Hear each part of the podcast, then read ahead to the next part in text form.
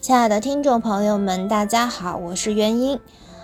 嗯，我在这里给大家发送一个号外，就是我们的新节目《金瓶梅》上线了，欢迎大家在小宇宙和喜马拉雅搜索它，它的名字叫《金瓶梅》，然后它会跳出来一大长串什么“摘掉色欲之帽”之类之类之类的，你就可以找到我们了。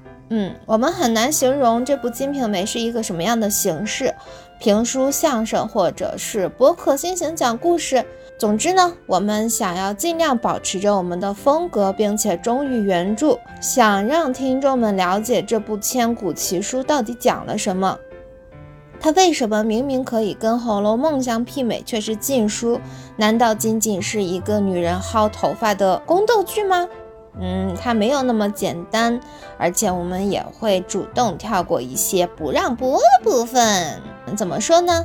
实际上，《金瓶梅》的主角们的荣宠和明朝的朝政结构几乎是一模一样啊，人情冷暖也非常的加引号的现实。比起用道德标准去鼓励人们真善美，嗯，我觉得《金瓶梅》更像是像温水煮青蛙一般，把不择手段的后果徐徐晕染在一日复一日的代价中。我们有时候因为看不到代价而更更更更加的去突破底线，但在回眸一望时才发现啊，原来岔路口早在很早很早以前就咔嗒咔嗒的启动了。有时我们不光要向往美好的结局，也该知道没有底线到底会怎样，不是吗？以上是我们做《金瓶梅》的原因，《金瓶梅》呢也已经播放了百分之五十了。感兴趣的朋友不要错过呀！但是呢，大家现在包括我自己，可能还不太习惯于单独付费的内容。但是由于种种原因呢，我们还是把它设置成了单独收费。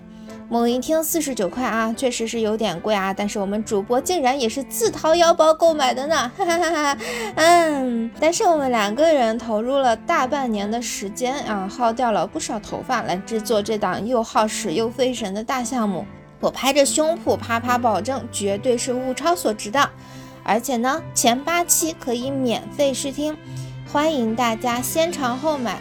啊，也希望大家可以在前八期里面多多留言和评价，这样才能让更多的人看到我们啊，要不然大家永远都不知道我们做了这个项目呢，真是。